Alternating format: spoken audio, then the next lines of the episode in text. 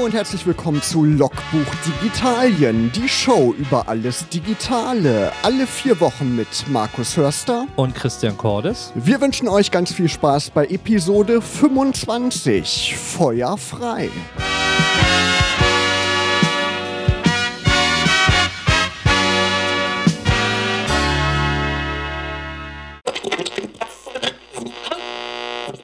Juice, aktuelle Musik von Lizzo. Und damit herzlich willkommen bei Episode 25, Christian.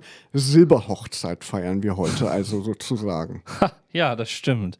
Der, die, die kleine 50, nein. Also äh, genau, wir haben heute die 25. Sendung und ähm, wir haben vorhin mal nachgerechnet, im 2017 haben wir gestartet. Mai 2017, ja. genau. Also bald haben wir zwei Jahre schon rum. So long, schnell vergeht die Zeit. Long, long time ago. Aber wir wollen uns nicht selber huldigen zu unserem 25., sondern wir haben einen Gast heute zum Thema Feuerfrei, wie unsere Sendung heißt. Also könntet ihr euch schon vorstellen, in welche Richtung es geht.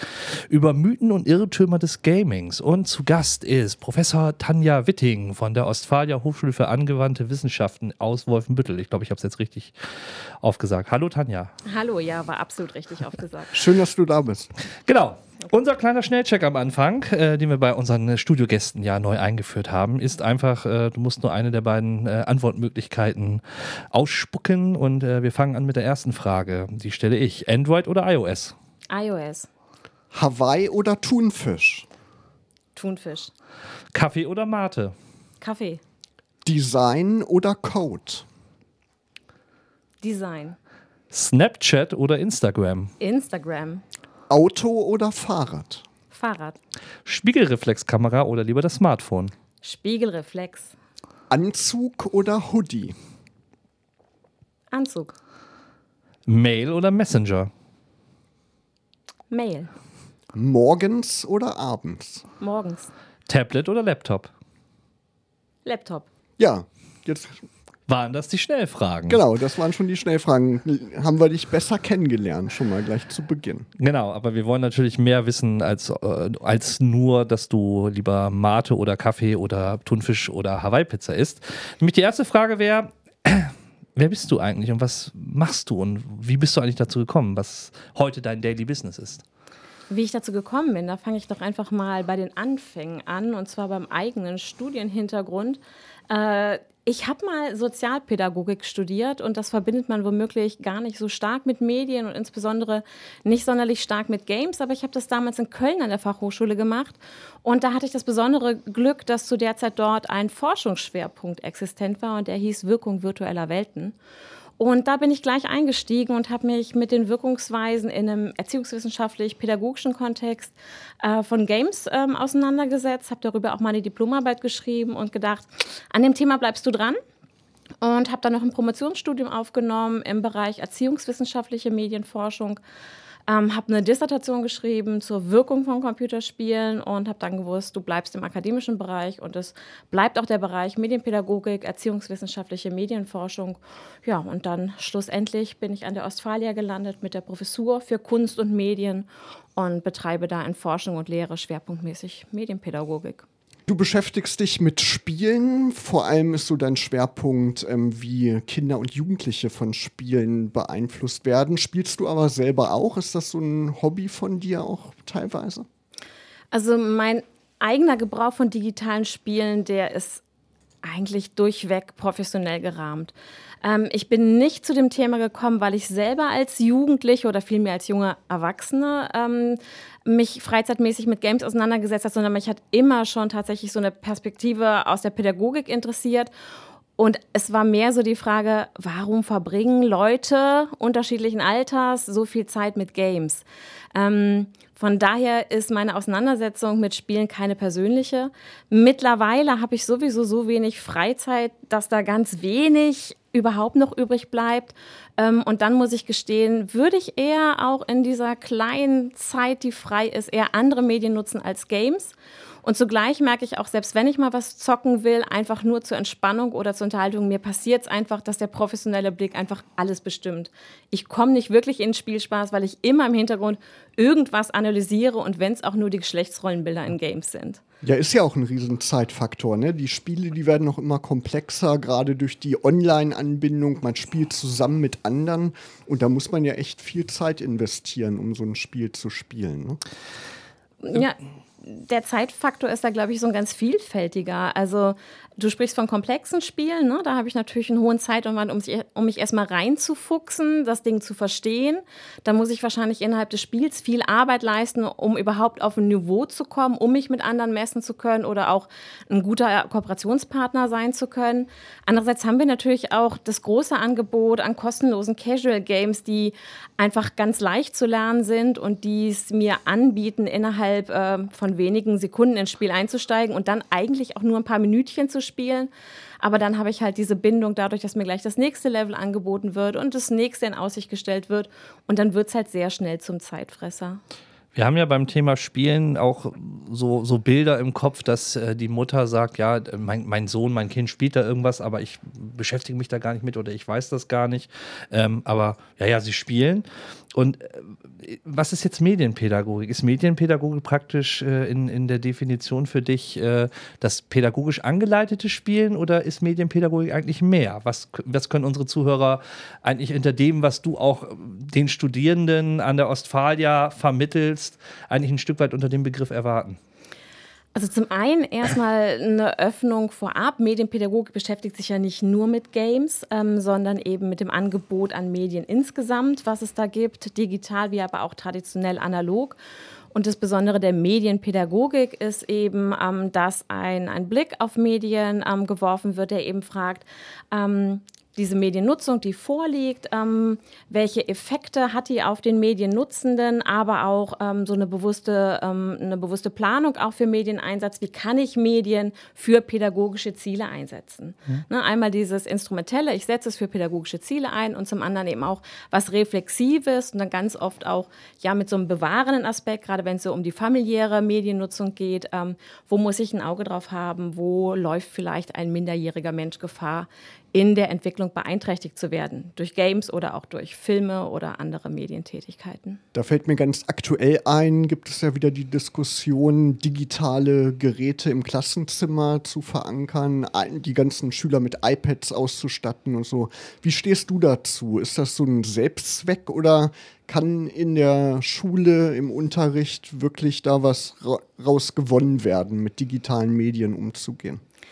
Na, ich denke, dieser Gedanke, der muss von einer anderen Richtung herkommen. Der muss nicht vom Gerät herkommen. Die Frage muss nicht lauten, wollen wir Tablets in den Klassenzimmern, sondern die Frage muss lauten, was sind eigentlich aktuelle Lernziele und was sind die dafür angemessenen Tools, die eingesetzt werden.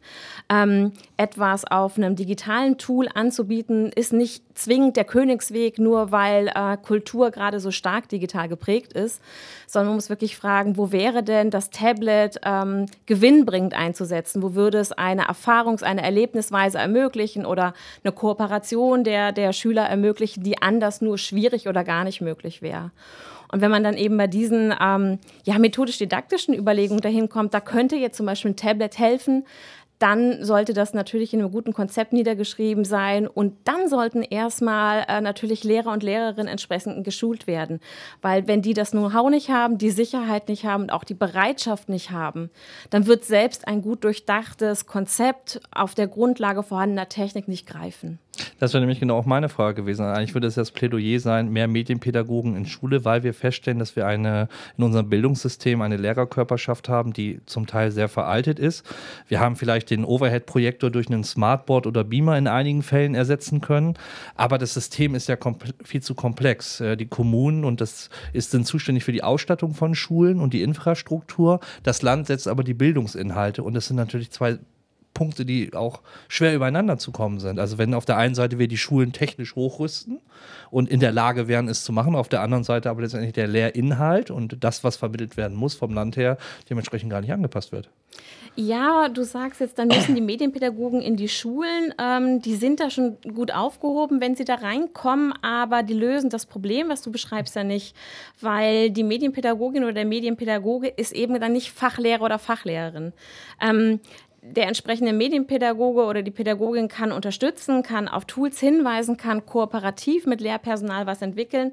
Aber das Know-how, um jetzt Mathe oder Deutsch zu vermitteln, liegt halt da auch nicht vor. Aber eine Kooperation wäre da auf jeden Fall gewinnbringend für alle Seiten und insbesondere natürlich für äh, die Schülerschaft gibt ja auch immer wieder Probleme, ne? Ist ja auch irgendwie so ein Ding. Die Geräte, die funktionieren ja nicht immer problemlos. Da muss ja immer jeder, irgendjemand auch dahinterher sein, die zum Laufen zu bringen, ne? Das Internet zum Laufen zu kriegen und so. Also so simple Funktionen, sowas wie ein Technikwart, ja, den braucht es im Hintergrund, der dafür sorgt, ja. äh, dass, dass das Netz stabil ist, dass Updates aufgespielt werden.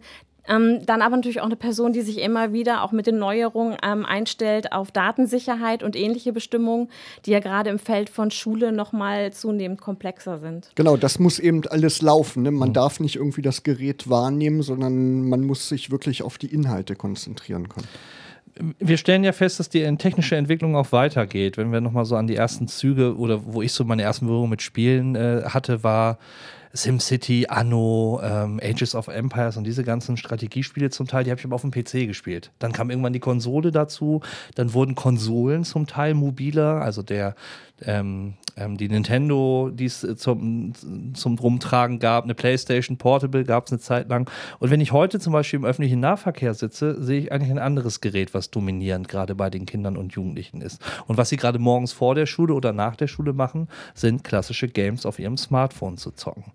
Ähm, aus der Spieleforschungssicht erlebst du das auch, dass praktisch dass das Spielen mobiler geworden ist, ortsunabhängiger geworden ist, weil die Geräte uns das möglich machen versus früher und damit auch eine, eine Veränderung im, im, im Spieleverhalten sich daraus ergibt? Naja, mit dem Mobilwerden von Spielen ergibt sich auf jeden Fall eine neue Herausforderung äh, für die Frage, wann spiele ich und wann spiele ich nicht. Also die Griffnähe zum Spiel, die ist eigentlich immer gegeben, dadurch, dass ich das Smartphone gerade als Kind oder Jugendlicher spätestens ähm, rund um die Uhr bei mir habe und es eigentlich auch gar nicht mehr ausschalte, ist damit auch immer das Spiel verfügbar. Also das, was du beschrieben hast und was ich aus meiner Jugend auch kenne, man muss eigentlich nach Hause kommen in sein eigenes Zimmer, um wieder an seinen PC zu kommen, um zu spielen und äh, damit eben auch ein Zeitfenster dann festgelegt zu haben, das fällt weg. Und diese Herausforderung dann ähm, eigenständig zu entscheiden, wann spiele ich, wann spiele ich nicht, ist keine, die Kinder und Jugendlichen aus Sicht von Erwachsenen sehr klug treffen. Ne? Da geht es um Impulskontrolle. Ähm, Zocken ist dann immer eine Option und dann zu sagen, ich lasse es jetzt oder ich höre jetzt schon wieder auf, das wird schwieriger. Ne? Mhm. Das ist auf jeden Fall ein Faktor. Ähm, was damit natürlich auch verbunden ähm, ist, dass natürlich zunehmend so in den letzten zehn Jahren stärker mit und gegeneinander gespielt wird. Also die Singleplayer-Variante, nicht vernetzt mit anderen, ähm, die ist nicht ausgestorben und die wird auch nicht aussterben, weil die eine eigene Dynamik hat und auch ihre eigene Fangemeinde. Aber insgesamt natürlich das Mit- und Gegeneinander spielen dadurch auch zu und hat natürlich auch einen besonderen Reiz, gerade im Jugendalter, wo es darum geht, Kontakte zu Peers aufzubauen und zwar vielfältig, nicht nur auf dem Schulhof und nicht nur auf der Party, sondern eben auch über Medien und auch über das gemeinsame Spielen. Bevor wir gleich an dieser Stelle weitersprechen, gibt es jetzt erstmal eine musikalische Pause. Hier ist neue Musik von Von wegen Lisbeth, Lieferandomann. Ihr hört Logbuch Digitalien Episode 25, Feuer frei. Tanja, welche Art von Spielen fördern denn eigentlich Kinder und Jugendliche? Kann man da so pauschal ein paar Ableitungen treffen und sagen, das ist eher fördern, das ist eher nicht fördern oder nicht förderlich? Na, wenn du nach dem Förderpotenzial fragst und da eine gewisse Sicherheit haben willst, dass du so vorab einen Überblick hast darüber, was wird da gefördert, würde ich natürlich erstmal auf Serious Games und auf Lernspiele verweisen, die einfach dafür gemacht sind, äh, dass in ihnen bestimmte Lernziele angestrebt werden. Ja, das kann bei den klassischen Lernspielen ganz häufig ganz nah am Schulunterricht sein. Serious Games sind da in ihrer Bandbreite sehr viel größer. Da gibt es eigentlich kein Themenfeld, ähm, zu dem es nicht auch ein ernst gemeintes Spiel gibt, wo eben bestimmte Wissensbestände vermittelt werden, wo Prozesse deutlich gemacht werden, wo man bestimmte Abläufe eben trainieren kann. Mhm. Das sind eigentlich Lernmedien.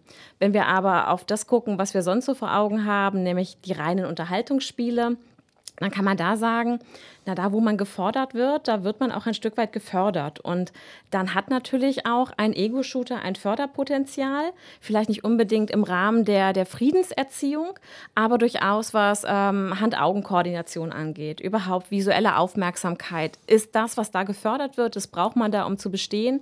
Und das wird dann erstmal in dem sehr engen Kontext von Spiel eben auch gefordert und gefördert. Da werde ich besser. Ne? Also da merke ich auch, wenn ich als Erster da rangehe und das eben noch nicht geübt habe, bin ich schlechter als jemand, der eben da in dem Bereich trainiert ist. Gibt, gibt es da Studien, zum Beispiel, wenn du das Beispiel Ego-Shooter bringst, dass ähm, die, die besseren Koordinierung, Koordinationsfähigkeiten auch Auswirkungen auf zum Beispiel andere Sportarten oder ähnliches haben? Also kann man Vergleiche ziehen zwischen dem, den Finger- und Feinfertigkeiten des Controllers, also wie ich mit einem Controller spiele, versus äh, meine Schönschrift verändert sich oder ähm, ich, kann, ich kann andere Dinge im, im, im Sportiven äh, besser.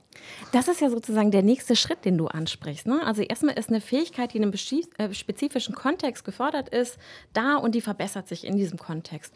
Und dann haben wir es eigentlich überall, wo wir Dinge lernen, dass das, was wir lernen oder auch trainieren, kontextgebunden ist. Wir haben also immer in der Pädagogik das Problem des Transfers.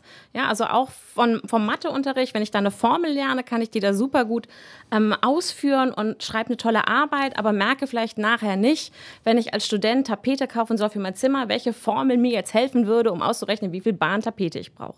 Also die Transferfrage. Und ähm, Studien, die dann wirklich so offen angelegt sind, sagen, okay, da sind jetzt Leute, die haben Ego-Shooter X ähm, eben gespielt. Wir schauen jetzt mal, ob sich Handschrift verbessert oder sonst eine handwerkliche Fähigkeit. Die gibt es nicht. Ähm, es ist eher immer ein bisschen kontextbezogen. Also es gibt zum Beispiel Simulationen, die insbesondere für angehende Chirurgen und Chirurginnen gemacht sind. Und da sieht man, dass auch das digital simulierte eben, aber dann sehr spezifisch auf den Kontext bezogen hilft, um nachher zielgenauer, ruhiger auch tatsächlich operieren zu können. Aber da ist natürlich der Transfer angebahnt. Und wo immer dieser Transfer nicht angebahnt ist, wäre ich auch sehr vorsichtig mit dem Rückschluss, na jetzt habe ich was gelernt, was ich kann als Kind habe ich persönlich immer gerne diese Point-and-Click-Adventures gespielt. Monkey Island und so haben ja auch jetzt eine Renaissance erlebt. Äh, Thimbleweed Park zum Beispiel ist ein neueres Spiel von dem Ron Gilbert, der diese Monkey Island-Reihe damals entwickelt hat. Gibt es zu diesen Spielen Untersuchungen, wie die auf die Kinder wirken? Ähm, also wenn es um Adventures geht, dann kann man da genauso wieder drauf gucken, was wird gefordert und gefördert. Das ist zum einen, zum einen auch die visuelle Aufmerksamkeit. Ich muss ja in diesen ja nahezu wimmelbildartigen Aufbau eben das Ding suchen, was ich brauche, um eben im Rätsel voranzukommen. Aber ansonsten geht es eben um Rätsel lösen, es geht um Kombinieren, es geht um schlussfolgerndes Denken. Ähm, und das sind natürlich alles Prozesse, die da geübt werden. Und man merkt ja auch, dass spielende Genrekompetenzen aufbauen. Also wer bei Monkey Island irgendwie 20 Mal um die Ecke denken musste, äh, wird im nächsten Teil eher den Weg um die Ecke finden. Ob er tatsächlich äh, die Herausforderungen seines Lebens und die Probleme, die da auftreten, besser lösen kann, das ist dann dahingestellt. Man kann es natürlich im pädagogischen Kontext nutzen, indem man zum Beispiel auch Jugendliche darauf verweist, wie ausdauernd sie zum Beispiel in einem Shooter arbeiten, um zur Lösung zu kommen und ihnen das vor Augen zu führen, dass sie da doch diese Arbeit leisten und sich nicht frustrieren lassen und das dann als Motivationsbrücke zu nutzen, damit ähm, Jugendliche dann in den Transfer kommen, aber der stellt sich in aller Regel nicht von selbst ein, nur weil man mal gezockt hat. Wir wollen auch mal über die möglichen Grenzen von Gaming sprechen. Also wo liegen mögliche Gefahrenpotenziale? Ich weiß noch, dass diese ganze äh, Ego-Shooter-Debatte auch, ähm, ähm, wenn, wenn, Amokläufe waren, wurde das immer in einen Zusammenhang gesetzt. Man hat es versucht zu generalisieren. Äh, äh, Jugendliche, die Ego-Shooter spielen, könnten einen Amoklauf machen, haben viel mehr gewaltherrliches Potenzial etc. pp. Ähm, das sind Pauschalen, die ausgegeben werden, die in der Regel, wie wir ja wissen, nicht stimmen, weil es viel mehr Menschen gibt, die solche Spiele spielen und viel weniger Leute, die letztendlich mit einer Knarre durch die Stadt laufen und jetzt irgendwie alle über den Haufen metzeln. Aber haben wir schon irgendwo etwas, wo wir so unter dem Gefahrenpotenzial etwas sehen können, was vielleicht über Sucht hinausgeht, über den Suchtfaktor? Gibt es noch andere Gefahren, Möglichkeiten und Optionen? Du sagst jetzt jenseits von Sucht, auch jenseits von Gewalt oder in Bezug jetzt erstmal auf diese Gewaltthematik? Auf die Gewaltthematik vielleicht als mhm. erstes. Naja, wovon ja auch der deutsche Gesetzgeber ausgeht, ist, je jünger ein Mensch ist, ähm, ähm, desto geringer ist erstmal so seine, sein Weltwissen und auch seine Selbststeuerungsfähigkeit und desto eher läuft dieser junge Mensch Gefahr, durch Medien äh, Modelle aufzunehmen und Modelle nachzuahmen, die wir in unserer Gesellschaft nicht für gut heißen. Zum Beispiel Gewalt anzuwenden. Ähm, das spiegelt sich dann darin wieder, dass Games, die viele Gewaltmodelle anbieten, eben für sehr junge Menschen nicht freigegeben werden, nicht gespielt werden sollen. Ähm, weil man da einfach, einfach abwägen muss. Ne? Ist die äh, moralische Entwicklung schon weit genug? Ähm, sind sie gefestigt in der Persönlichkeit? Ähm, haben sie genügend Medialitätsbewusstsein, um zu sagen, okay, im Shooter ist das die Spielregel, die ich auch konsequenzenlos für Leib und Leben ausführen kann, weil es hier nur um Einvernehmlichkeit und Pixel geht. Ähm, oder läuft diese Person Gefahr, einen Transfer und an der Stelle eben unangemessenen Transfer vorzunehmen und sagen, also ich habe mich da mit Gewalt durchgesetzt, ich versuche es jetzt einfach auch mal ne, im Konflikt mit einem Freund oder einer Freundin. Sind das so ein bisschen in die Richtung der ungeschriebenen Gesetze? Mir fällt immer die Situation ein, bei der Prügelei auf dem Schulhof gab es immer die goldene Regel, wer unten liegt, da wird nicht nochmal nachgetreten, sondern der hat auch verloren.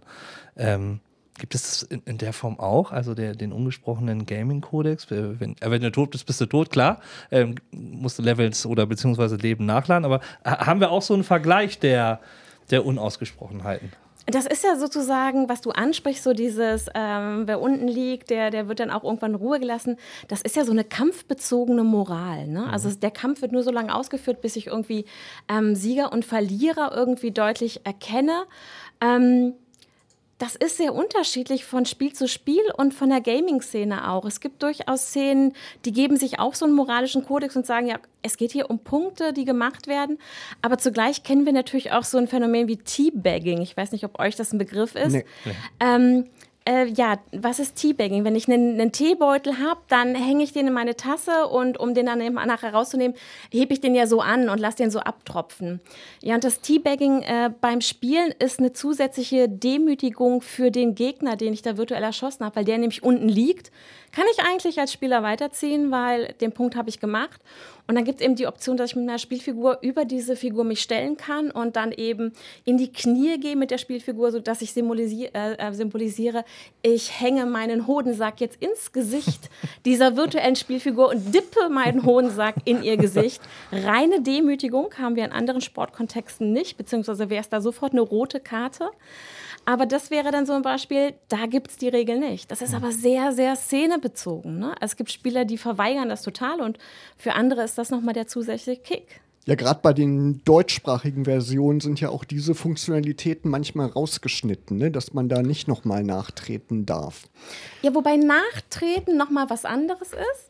Dieses Teabaggen ist ja was, was ich einfach über die Funktion Laufen, Hocken, Aufstehen, Hocken also, ähm, wiederherstellen kann. Also das kann gar nicht reguliert werden, weil es aus, sich aus der Bewegungsfreiheit der Figur ergibt. Mhm. Aber was du ansprichst, sind natürlich, dass Gewaltdarstellungen und Möglichkeiten des Tötens ähm, für den deutschen Markt manchmal entschärft werden, um eben nicht in Konflikt mit Jugendschutz zu geraten, beziehungsweise ein äh, möglichst niedriges Rating zu kriegen, um eine möglichst große Käuferschicht zu haben. Wir leben ja in Deutschland und Deutschland ist ja ein fanatisches Land von Normierungen, DIN-Norm, ISO-Zertifizierung etc. Alles wird ja versucht, in irgendwelche Schubladen zu pressen. Und wenn wir das Thema Games haben, dann kommen wir natürlich auf so, so schöne Abkürzungen wie USK und ähnlichem, wo man natürlich auch versucht, Klassifizierungen ähm, oder ähnliches zu bilden. Ähm, du hast ja auch sehr, sehr viel Erfahrung. Wie, wie werden eigentlich Games klassifiziert und was ist diese, diese Kategorisierung? Was steckt dahinter? Was will der Gesetzgeber oder der, der Anbieter eigentlich damit bewirken? Ähm, also die Altersfreigaben in Deutschland in Bezug jetzt auf Spiele, die als Trägermedien verkauft werden, ist ja tatsächlich etwas, was, was staatlich angelegt ist, nämlich dieser Gedanke, eben Minderjährige vor Medieninhalten zu schützen, die sie beeinträchtigen können. Das gilt nicht nur für Games, diese Vorstellung haben wir auch insbesondere in Bezug auf Film und Fernsehen.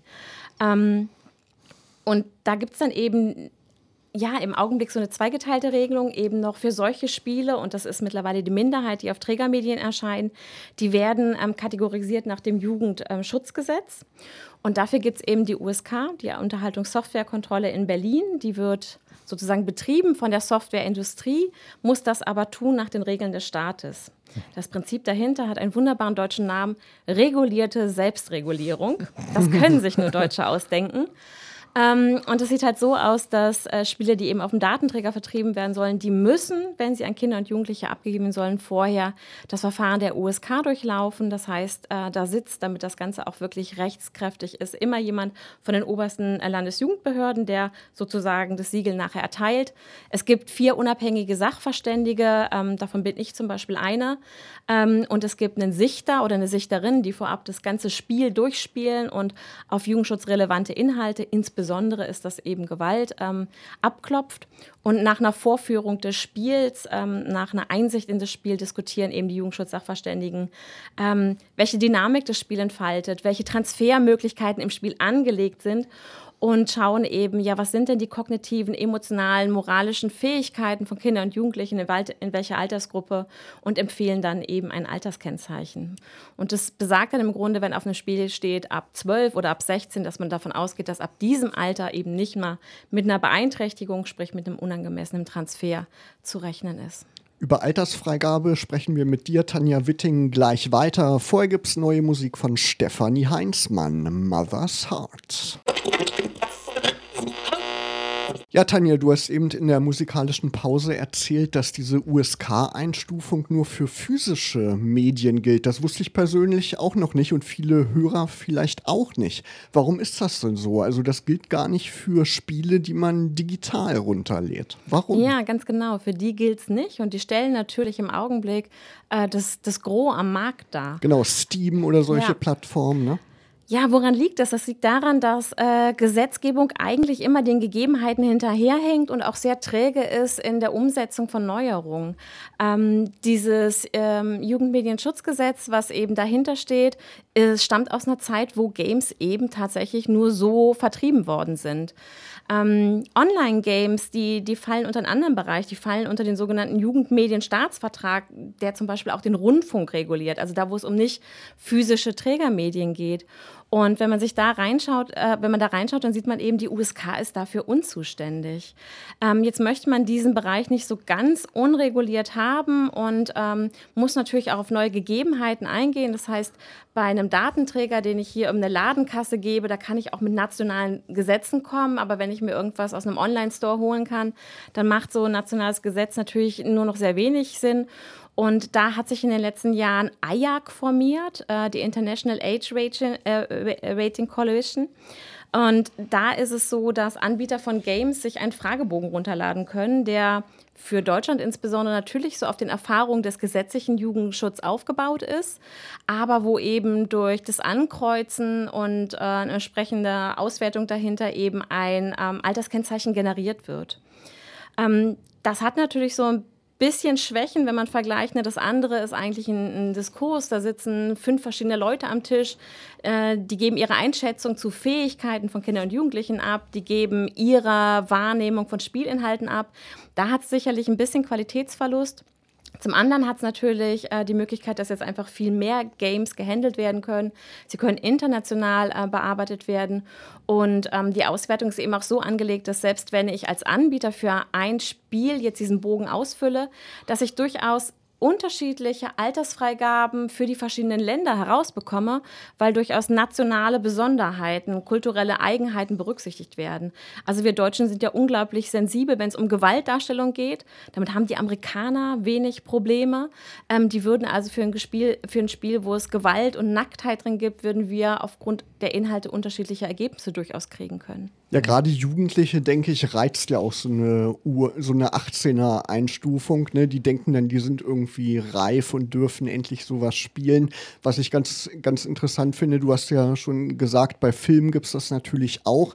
Und auf der Berlinale hat Fatih Akin bei der Pressekonferenz gesagt zu seinem aktuellen Kino laufenden Film Der goldene Handschuh, dass er einen Sohn hat im Teenageralter und der ist gerade so drauf, guckt viel Horrorfilme, eben auch so ab 18 Filme.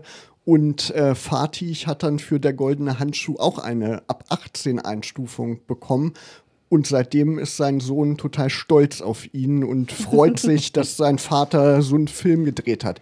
Das ist, denke ich mal, auch so ein Faktor, ne? dass so eine U8, so eine Ü18-Einstufung, dass das auch reizvoll ist für Jugendliche, oder?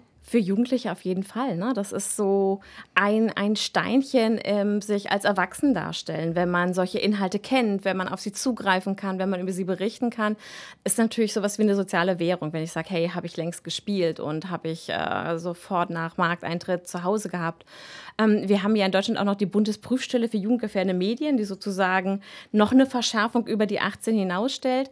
Und äh, die haben es früher mal so gemacht, dass sie eine Liste rausgegeben haben, auf der eben Filme und Spiele standen, die indiziert waren, bis sie dann irgendwann mal begriffen haben, dass diese Listen eigentlich heiß gehandelt waren auf dem Schulhof. Ja, sobald es dann eine neue monatliche Liste gab, war das auf allen Schulhöfen vertreten, weil das musste man haben. Und die stellen jetzt nicht mehr ganz so öffentlich aus, um genau diesen Effekt äh, nicht zu haben. Aber klar, Medien werden heute genutzt, auch um sich von Eltern abzugrenzen und die eigene Reife darzustellen. Und was wir ja auch merken beim Medienkonsum, und das ist jetzt so die Überleitung zum Thema ähm, Streamingdienste, also wir, wir, Musik wissen wir alle Spotify, pauschalisiert 10 Euro. Ich kann so viel Musik konsumieren, wie ich will. Wir kennen das gleich im Bereich von Filmen und Serien mit Netflix.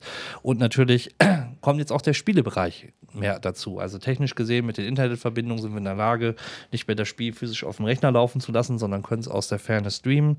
Google Stadia hat es uns vorgemacht. Gestern hatte Apple in seiner Keynote auch seinen nun eigenen Dienst, Apple Arcade, auf den Markt gebracht. Ähm, das scheint gerade ein riesengroßer Hype zu sein. Also für einen Pauschalpreis unendlich Spiele konsumieren zu können. Wenn ich jetzt das, was wir vorher auch besprochen haben, das Thema der Kontrolle, einer Begutachtung und ähnliches, das ist ja fast bei der Masse, die jetzt an, auf den Markt kommt und die Zugänglichkeit, ähm, wie soll das funktionieren? Oder was, wie, wie stellst du dir das vor? Also das kann kaum funktionieren. Also wenn man das bewahrpädagogisch versteht und sagt, ein solches Kennzeichnungsverfahren soll wirklich Zugänglichkeit verhindern, dann wird man sehen, dann greift dieses Verfahren ja eigentlich nicht. Ne? Kinder und Jugendliche sind eigentlich schon immer und in jeder Generation genau an die Dinge sowieso noch rangekommen, ähm, die sie haben wollten. Wenn sie verboten waren, war es eben auch noch reizvoller.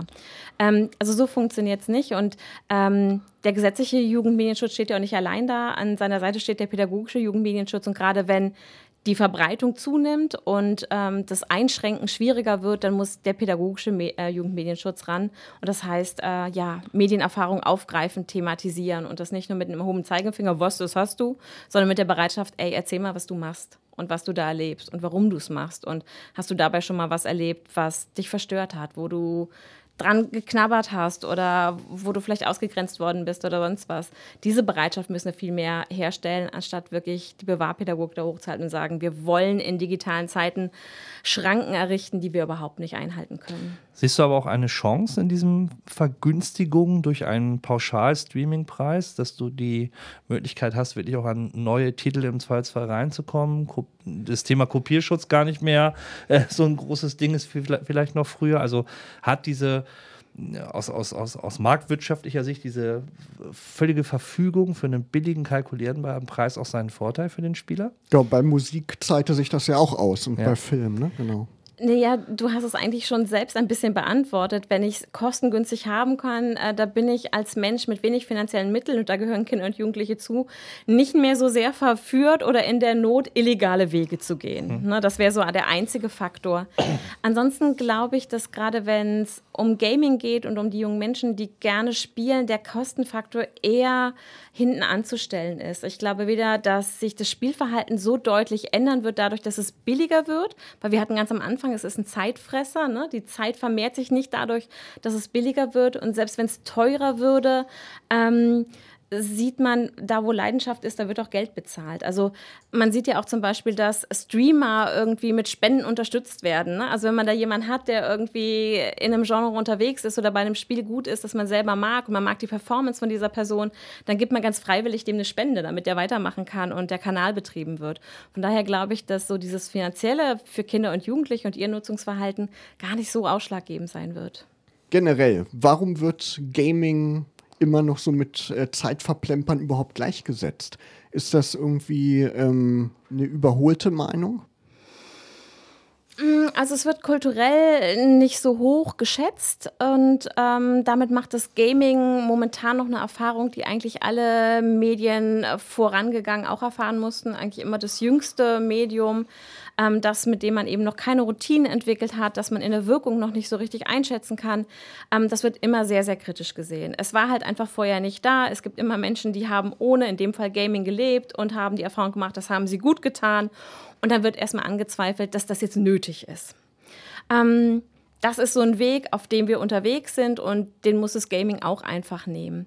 Ähm, dann kommt er aber sicherlich zu, das haben wir jetzt mehrfach schon gesagt, Gaming bindet Zeit ungemein. Also ins Kino zu gehen, ne, sind zwei Stunden. Selbst wenn ich mal von Freitag bis Sonntag irgendeine Serie wegbinge und das durchgucke, dann habe ich ein Wochenende verloren. Aber dann habe ich womöglich am Sonntagabend auch das Gefühl, reicht jetzt auch erstmal Montag, muss ich nicht weiter gucken. Games bringen uns eben nicht in die Situation, dass wir von uns aus, wenn wir leidenschaftlich spielen, sagen, reicht jetzt. Mhm. Sondern ähm, da verbringen wir sehr, sehr viel Zeit. Und es ist halt immer die Frage, Zeit verplempern ist immer etwas, was ganz individuell zu bewerten ist. Ne? Die einen spielen, die anderen gehen zum Sport. Ähm, es ist eine Wertefrage und wir leben in einer Leistungsgesellschaft und Gaming wird im Augenblick von der älteren Generation noch als wenig produktiv angesehen, ja. Okay, ich werde mal berühmter Streamer oder Let's Player oder sonst was, sind zwar schon Karrierewege, die aber gesellschaftlich in der Breite halt noch nicht akzeptiert sind. Ähm, dann ist eben das, das Spielen an sich, ähm, was gelesen wird, als absoluter Gegensatz zur Arbeit. Ne? Es gibt die Arbeit, das ist produktiv, es bringt der Gesellschaft und dem Individuum was und es ist das Spiel. Das ist was sehr Privates, das macht man als Ausgleich, aber es ist halt kein Ausgleich mehr, wenn ich sozusagen meine gesamte Freizeit da investiere.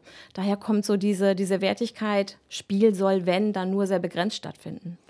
Und dann haben wir natürlich den Aspekt der Inhalte noch nicht angesprochen, weil tatsächlich eine Menge Games eben durchaus mit dem Sujet Gewalt arbeiten. Ne? Und da fühlt sich Gesellschaft halt auch immer sehr schnell bedroht. Ne? Wenn man den Eindruck hat, okay, da wird was gerechtfertigt oder da etabliert sich was. Das kommt beim Gaming sehr eng zusammen alles.